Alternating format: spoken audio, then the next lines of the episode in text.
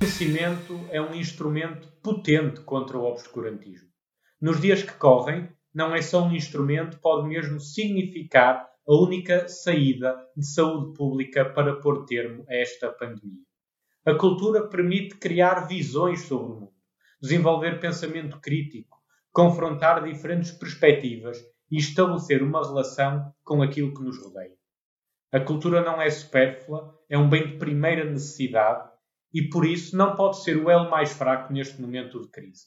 Paralisar este setor torna-nos mais pobres, tal como desinvestir na ciência torna-nos mais débeis. Bem-vindos ao painel da ciência e da cultura. Em Portugal, a cultura científica é ainda escassa.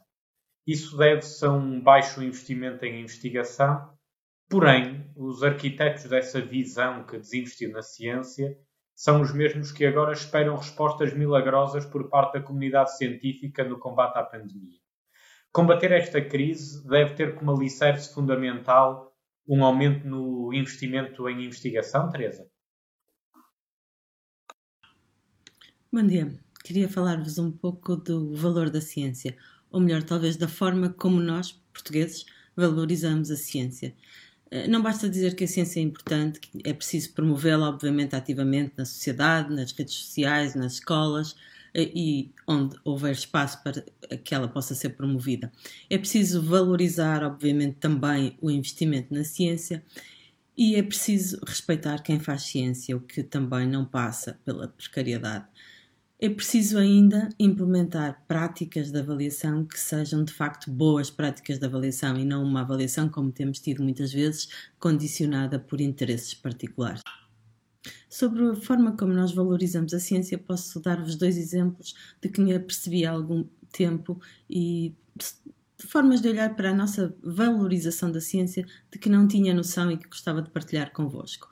Um chega-me dos Estados Unidos, uma médica que trabalha nas, na área das drogas de abuso, como eu também trabalho, e que veio a Portugal através da Fundação Luso-Americana para tentar entrevistar e perceber melhor o paradigma das drogas eh, de abuso em Portugal, como é que nós funcionávamos, como é que olhávamos para as, eh, uma série de questões e neste seu percurso veio ao meu laboratório e quis perceber uh, o que é que eu fazia com o Milhas das pastilhas. O Milhas das pastilhas é um programa de prevenção de consumo de drogas de abuso uh, na população adolescente em que uh, eu ao longo de, de, vários anos, isto começou em 2008, vou às escolas pelo menos duas vezes por mês e tento, de uma forma que é completamente esvaziada de conteúdos moralistas ou, ou atemorizadores, eh, explicar quais são as consequências das diferentes drogas no cérebro e, e com essa abordagem reduzir o uso destas drogas.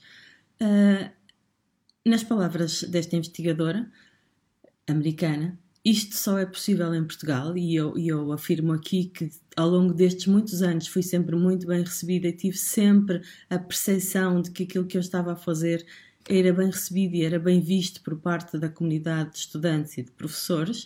Um, isto só era possível em Portugal porque continuava a haver enraizado na população um, de facto um apreço e uma valorização da cultura científica. Outro exemplo, uh, que vem de dentro do laboratório onde eu trabalho, são alguns eh, jovens investigadores brasileiros de alto valor que fizeram os seus doutoramentos e que resolveram fazer pós-docs em Portugal.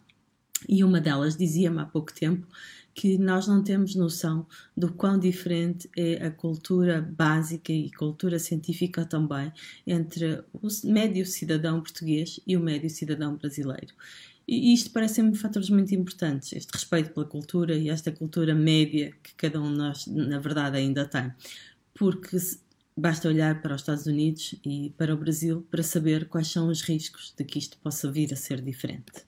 Ainda sobre o valor da ciência em Portugal, eh, é importante também lembrar que em Portugal temos, e disso eu sou testemunha, eh, o respeito, por exemplo, da Comissão de Ciência no Parlamento, da esquerda à direita, ao longo destes últimos anos, eu tenho verificado que os cientistas são respeitados pelas pessoas que estão no Parlamento e que tomam decisões ou ajudam a tomar estas decisões relativamente às políticas de ciência.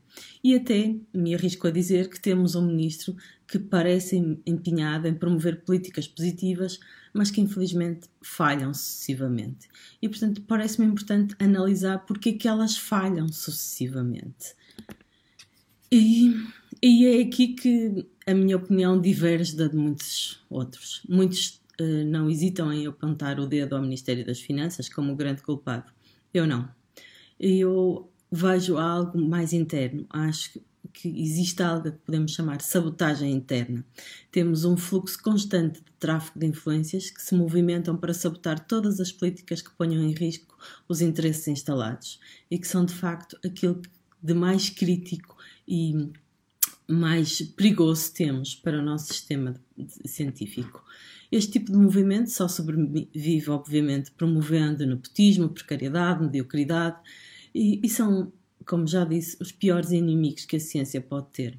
Chegaram muitos deles a cargos importantes com percursos científicos muito reduzidos e certificam-se que à sua volta não sobrevive ninguém que lhes possa fazer sombra. Bom, como acabamos com tudo isto? Mudando o regiés.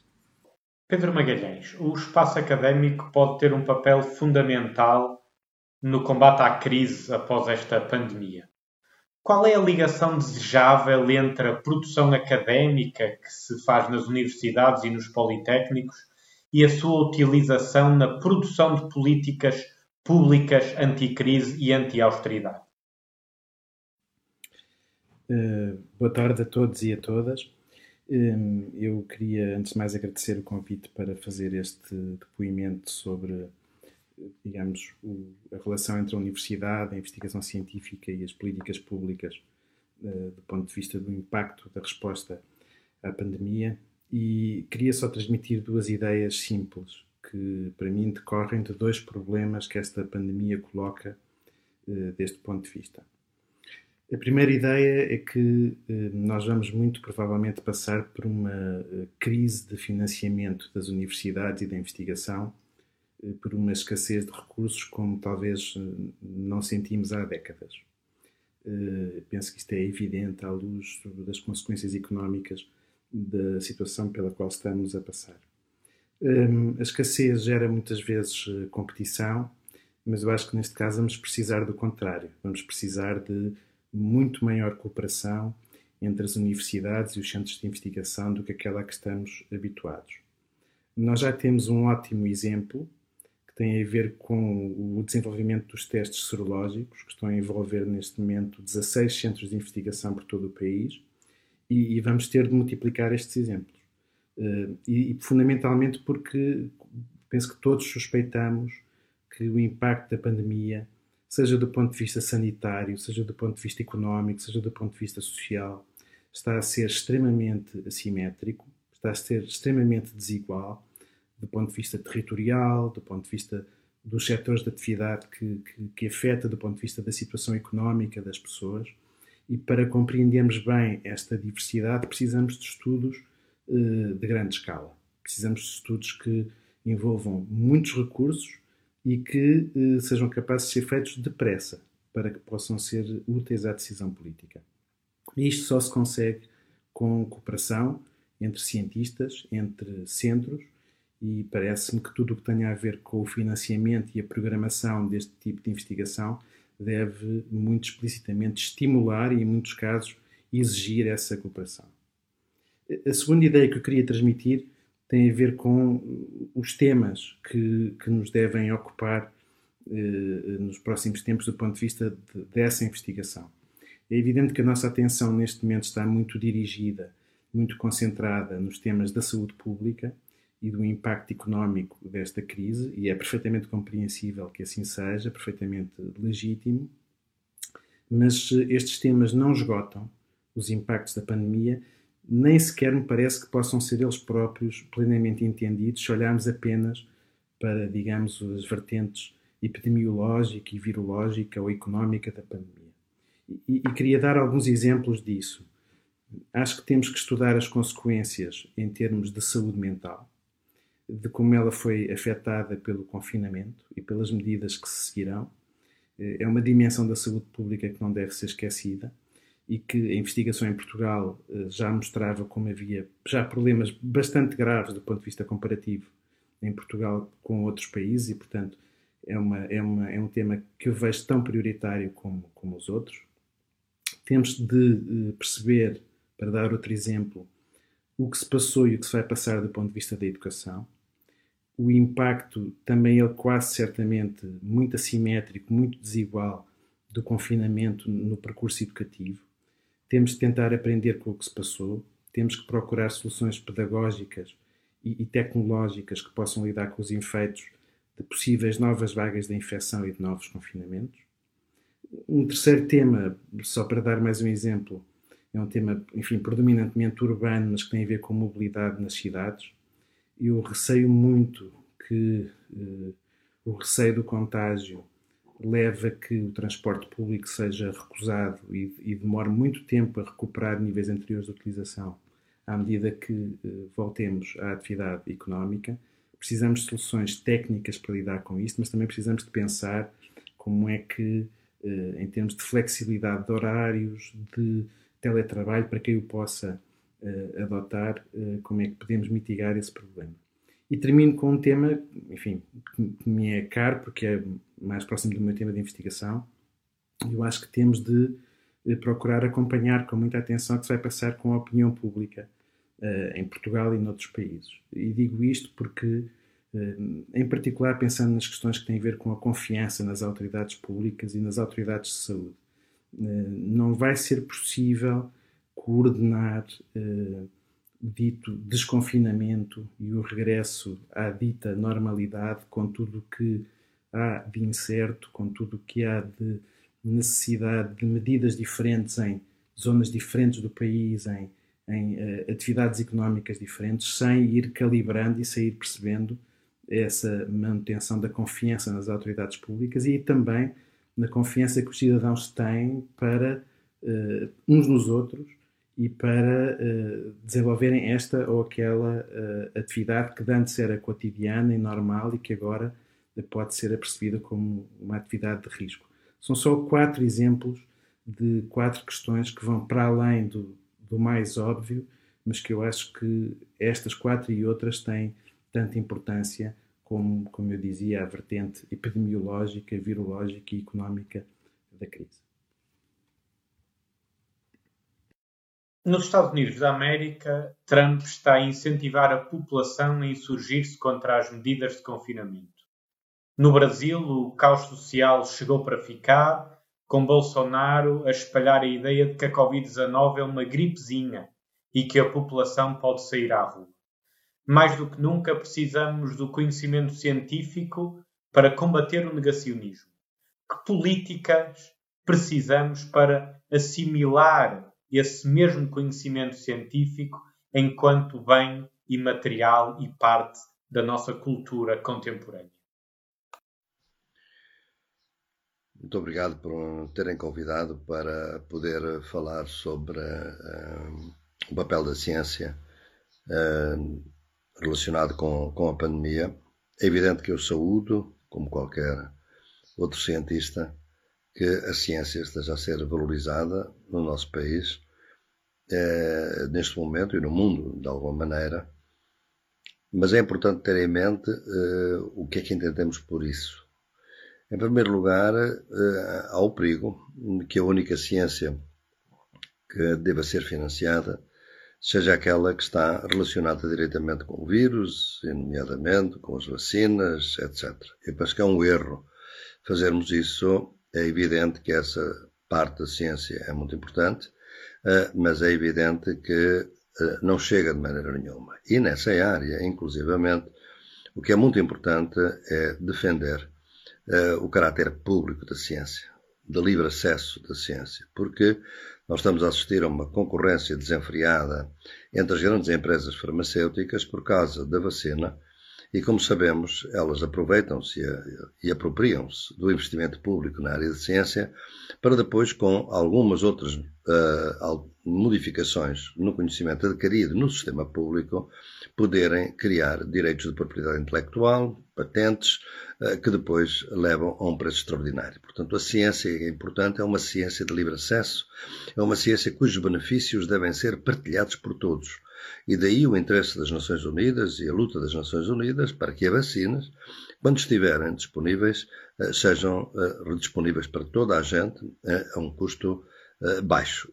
Não está garantido que assim seja e, portanto, essa é uma primeira ressalva. A segunda, obviamente, é que como é que se constroem as vacinas? Nós podíamos hoje, eventualmente, lutar por uma vacina que fosse mais geral, que nos pudesse, eh, digamos, defender das diferentes mutações dos vírus e, eh, segundo muitos cientistas, isso é possível e está no horizonte. Acontece que as grandes empresas farmacêuticas querem produzir todos os anos vacinas eh, com as quais ganham realmente rios de dinheiro.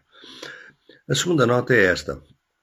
Uh, a primeira seria, portanto, a ciência e o sistema público de investigação e proteger o sistema público quanto contra a apropriação uh, uh, do, desse conhecimento público por parte das grandes empresas farmacêuticas.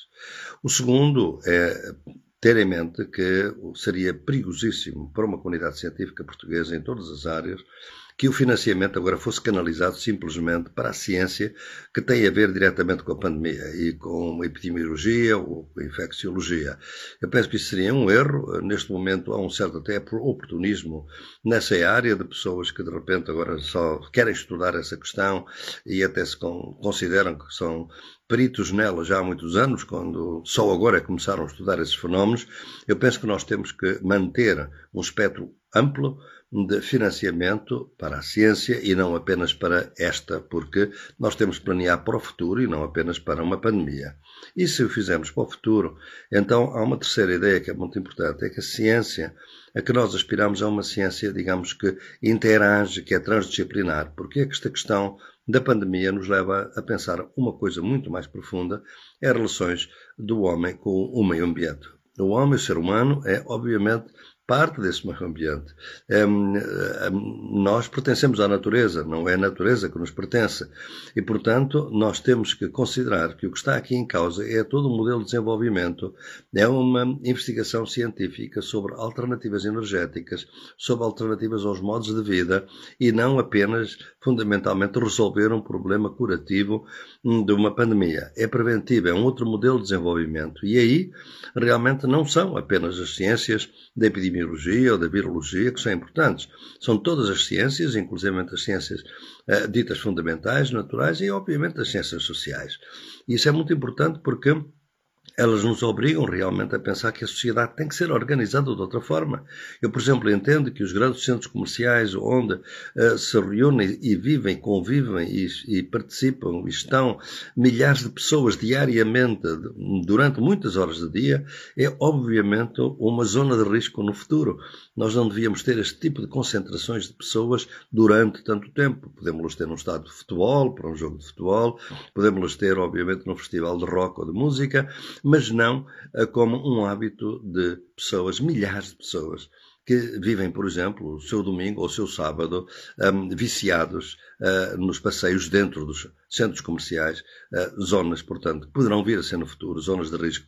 É toda uma nova civilização, novos meios de vida que têm que ser estudados e que implicam realmente todas as ciências, as ciências sociais, a economia e, obviamente, as ciências uh, ditas naturais. Portanto, é realmente uma, um, grande, um, um grande envolvimento. A última ideia que vos gostava de dar é este, este entendimento amplo de ciência é aqueles que eu sempre tenho defendido, é no sentido de que a ciência e o papel que nós e o valor que temos que dar à ciência e é fundamental, não nos deve fazer esquecer que há muitos outros conhecimentos na sociedade. Os conhecimentos populares, os conhecimentos dos nossos camponeses, os conhecimentos que eles sabem muito bem como é que se protege o meio ambiente, como é que se tem uma agricultura saudável.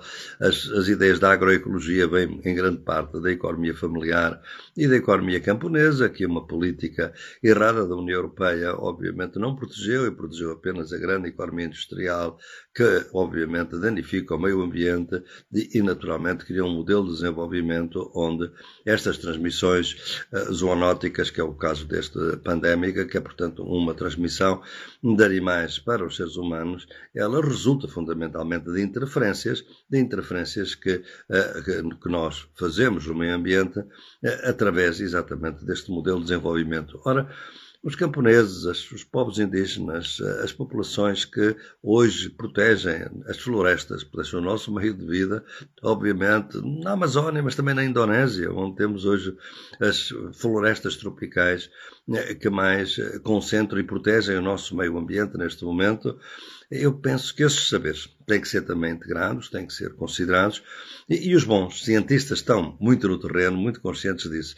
Portanto, é um conceito amplo de ciência e de investigação científica. Seria um erro fatal para uma sociedade como a sociedade portuguesa ou para a sociedade europeia que agora concentrasse todos os seus esforços uh, numa cura ou numa, da vacina uh, e não entendesse que o que está em causa é um outro modelo de desenvolvimento, é uma outra atitude do ser humano com a natureza, é uma outra civilização uh, que realmente, no fundo, o, o coronavírus, o novo coronavírus, é um mensageiro e, como eu costumo dizer, é um pedagogo. Está-nos a tentar ensinar alguma coisa. E, portanto, nós, cientistas e, naturalmente, todos os cidadãos, e cidadãos temos que saber que uh, aprender essas lições, porque se não as aprendemos será fatal, não só para nós como para o planeta. Como sabemos, a vida humana é apenas uma pequena fração, 0,01% da vida do planeta. Portanto, nós precisamos mais do planeta do que o planeta de nós.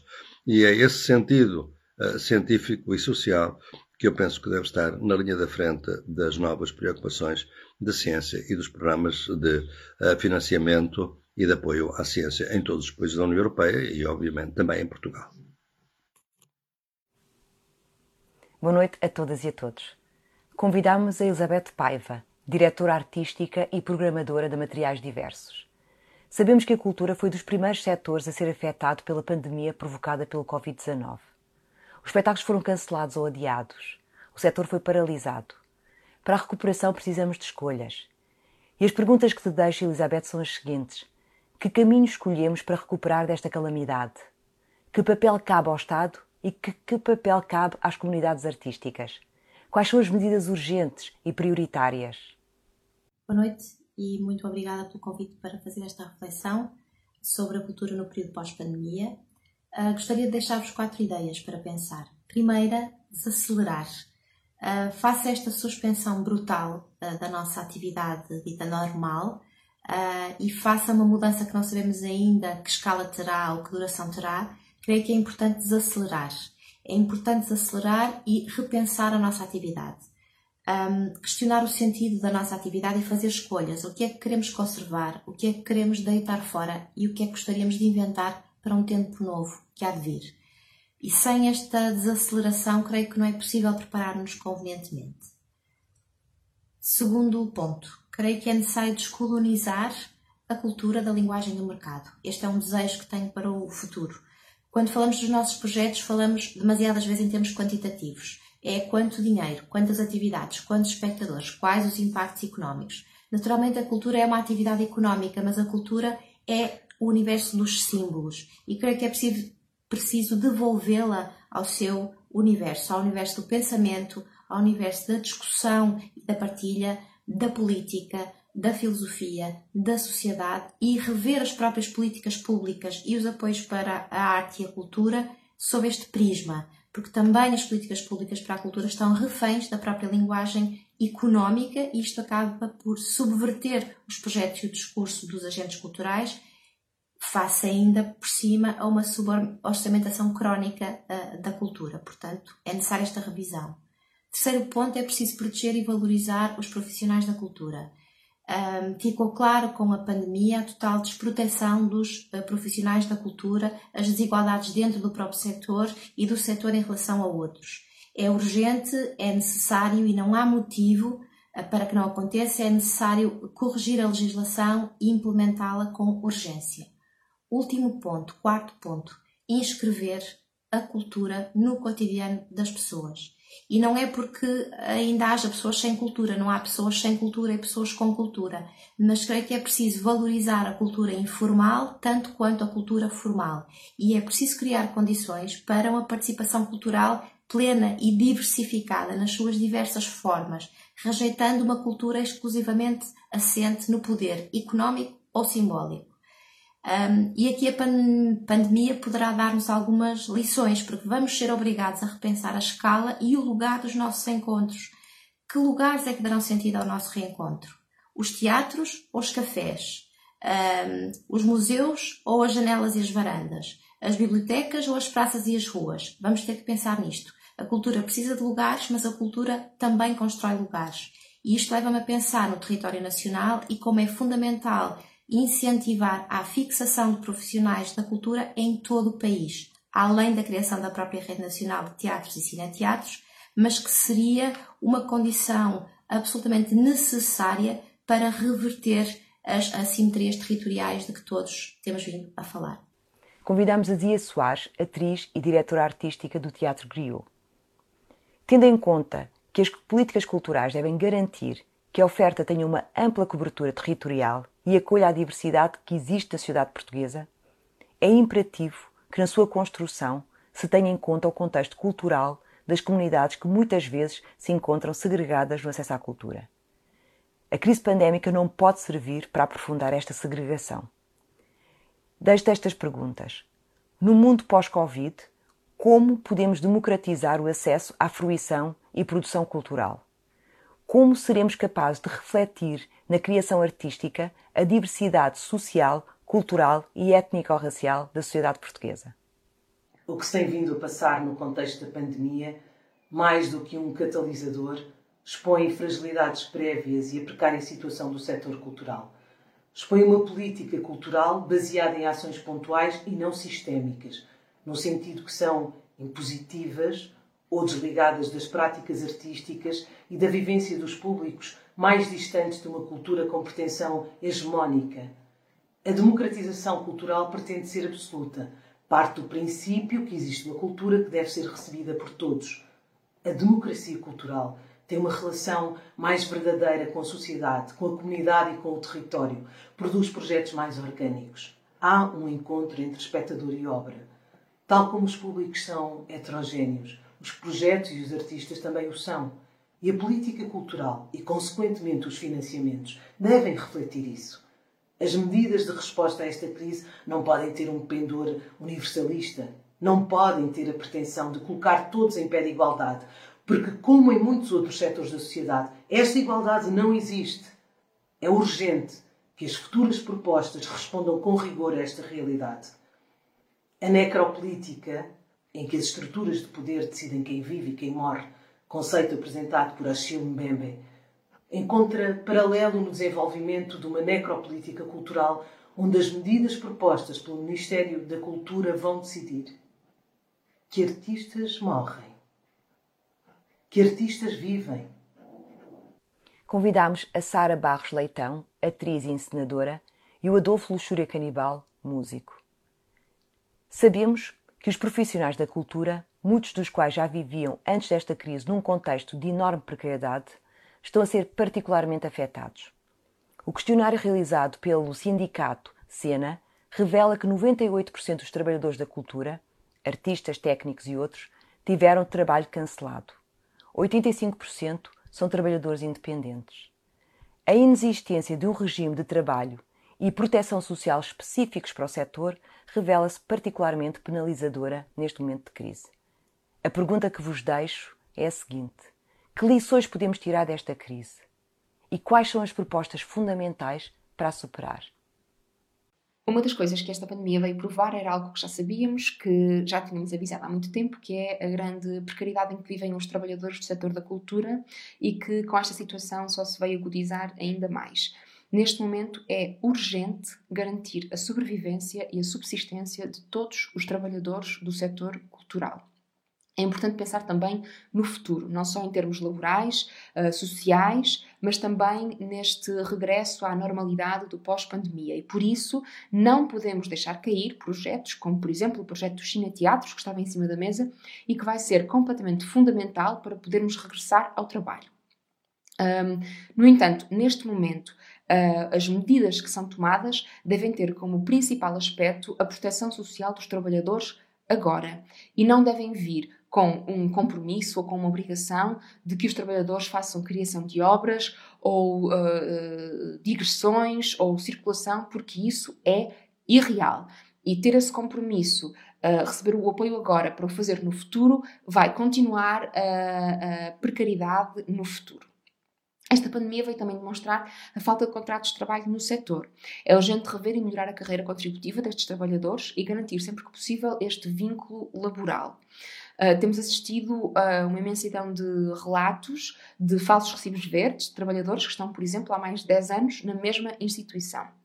Outra questão que é preciso resolver no futuro tem a ver com os outsourcings e com esta hum, terceirização de certas funções que são fundamentais no hum, no setor cultural, uh, como por exemplo os empregados e empregadas de limpeza, vigilantes, assistentes de sala, que, uh, que trabalham uh, com as equipas, que conhecem a, a, realidade do setor, que trabalham quase sempre para a mesma instituição e que, por serem subcontratados por empresas de trabalho temporárias, não veem os seus direitos assegurados agora que este setor parou.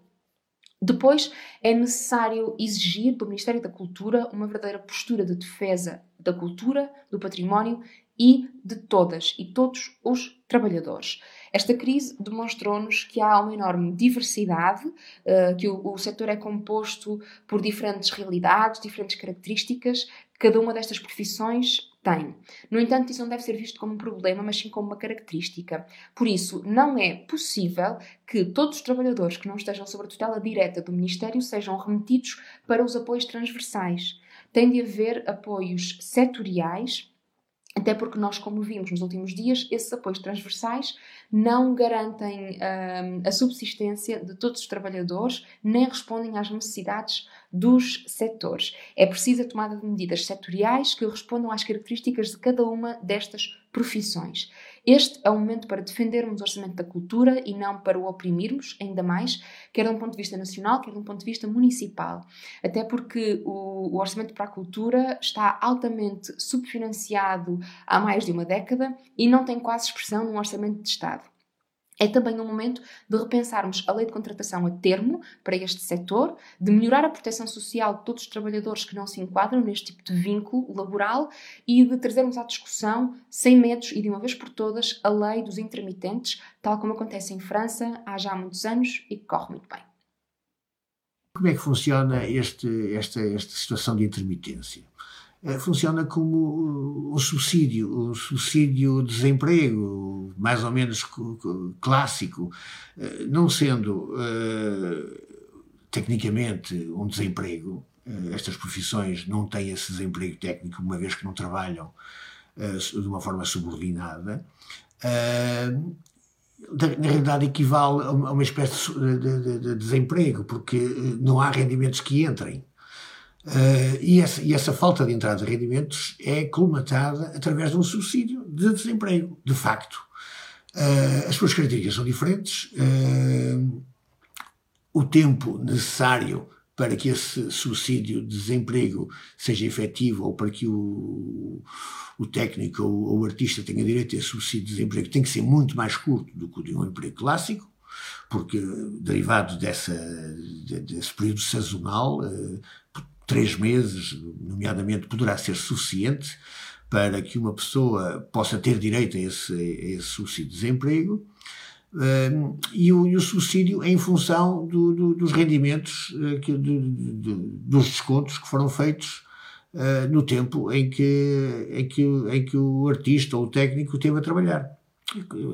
O esquema é, é clássico, uh, os períodos é que são mais curtos, eh, não quer dizer que um técnico ou que um artista tenha de seis em seis meses, nomeadamente numa, numa, numa situação de sazonalidade clássica, uh, direito ao subsídio de desemprego, porque há artistas que nunca param, há técnicos que nunca param, uh, mas uh, parando em função do, dos rendimentos que descontou, dos rendimentos que, que oferiu durante o período em que não, em que não parou, ele tem direito a esse subsídio automaticamente.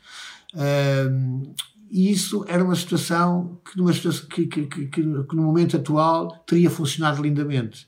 Uh, toda a profissão, todo, todos os técnicos, os artistas, toda a gente parou. Uh, pode, nesta paragem, utilizar o seu tempo livre para pensar novos projetos, etc. Mas nada disto implica que haja entrada de rendimentos. E se houvesse uh, este estatuto, a partir do momento que a profissão para, imediatamente era acionado o subsídio de desemprego e toda a gente estava minimamente garantido com rendimento mínimo para poder sobreviver e pensar noutras coisas, pensar como, como fazer face a esta paragem prolongada, como como se aguentar até, até recomeçar a atividade, etc. O património cultural tem vivido com crescentes dificuldades e muito dependente do turismo de massas. O risco é duplo. Sendo receita a curto prazo, o turismo de massas pode ser destrutivo para o território e para o próprio património. E com a crise pandémica, as receitas do turismo de massas estão também postas em causa. Perguntámos à arqueóloga Jacita Bugalhão o que fazer pela sustentabilidade de museus, monumentos e demais património cultural. Ao também arqueólogo Cláudio Torres, que com o enorme projeto que desenvolveu em Mértola é, entre muitas outras coisas, exemplo de desenvolvimento no interior pela ciência e património, perguntámos de que novas formas devemos olhar o património e o desenvolvimento do território. Bom, uh, o, o, o setor do património cultural e da intervenção sobre o património cultural em Portugal, nas últimas décadas, tem sofrido de uma espécie de uma disfunção uh, que se relaciona com o seu modelo de financiamento, entre outros aspectos, mas que tem consequências no, no seu modelo de financiamento. Essa disfunção Uh, uh, relaciona-se com o facto do financiamento da intervenção sobre o património cultural nas últimas décadas, como digo, tem, tem sido uh, paulatinamente, progressivamente transferido da esfera do financiamento público, que era o tradicional uh, no nosso país, para um financiamento essencialmente privado e relacionado com a construção civil. É chamada uh, intervenção de natureza de salvaguarda no património cultural e ocorre, decorre sempre que há obras, sempre que há intervenções de natureza de construção civil, digamos assim, das obras públicas ou privadas, e que aí é que ocorre e é financiado a intervenção em património cultural. Esse desequilíbrio uh, é muito grande e chegados a um momento como o presente de, de, de crise uh, motivada pela pandemia que vivemos, um, prevemos que a, que, a, que a, crise económica que, que virá, infelizmente, uh, como consequência dessa pandemia, possa ter consequências muito graves, porque essa, essa fonte de financiamento que é particularmente total na intervenção do património cultural, seja cortado por via da crise económica que aí virá. Então, com vista a tentar apresentar algumas propostas, algumas linhas de reflexão e pensamento para a, a intervenção em património cultural numa pós-pandemia, pós eu gostaria de vos apresentar aqui três, três grandes linhas de ideias. Uma primeira ligada com o património cultural imóvel, com os monumentos, com o património construído, património urbanístico, paisagístico, etc. Essa, é toda essa esse património precisa de um programa de, que passe por várias fases, uma primeira de diagnóstico e uma segunda de intervenção com vista à sua conservação, mais importante, primeiro e mais importante, e depois requalificação com vista à uh, criação de condições para a sua fruição pública. Portanto, é um, um, uma proposta que, vista, que visa também a conservação e a fruição pública do património uh, construído. Uma segunda linha relaciona-se com o património arqueológico, que tem uma natureza consideravelmente distinta do património construído, edificado. Para esse património, para o património arqueológico, para os sítios, para os conjuntos arqueológicos, as paisagens arqueológicas, uh, eu acho que está no momento de uh, desenvolver um programa de, de, de investigação, de estudo e depois valorização e divulgação. Ou seja, mais uma vez, o, Estado português desabituou-se nos últimos 15 anos de investir em, de financiar a investigação arqueológica e é o momento desse, desse, dessa linha de apoio público ser recuperada para estudar os, o, o, património arqueológico e para o valorizar, mais uma vez, com vista à sua fruição pública, à sua colocação ao dispor da visita e, uh, dos cidadãos e da comunidade. Uma terceira linha uh, tem a ver com o património móvel. Uh, o, os museus são as instituições que por natureza têm por principal função guardar os objetos, o património móvel, o espólio, que têm valor cultural para uma comunidade e essa, essa, essa função, que é a sua primeira, tem sido muito abandonada. Os museus em Portugal estão numa situação muito difícil a todos os níveis e precisam, portanto, de um, de um programa de intervenção e de valorização. Esse, esse programa passaria pelo estudo das coleções, pela melhoria das condições de gestão e de conservação dessas coleções e também por apoio, por exemplo, a outras infraestruturas começando logo pelas, pelas instalações, uma vez que a maioria dos museus em Portugal, os, os grandes, maiores pelo menos, estão instalados eles próprios em monumentos, em, em edifícios históricos. Um, essa intervenção de estudo, de valorização, de gestão das coleções museo, museológicas teria também como objetivo melhorar as condições da sua exposição, da exposição desses objetos, desses espólios e logo também, mais uma vez, a fruição. Portanto, este, estas três linhas que eu proponho aqui têm alguns pontos em comum.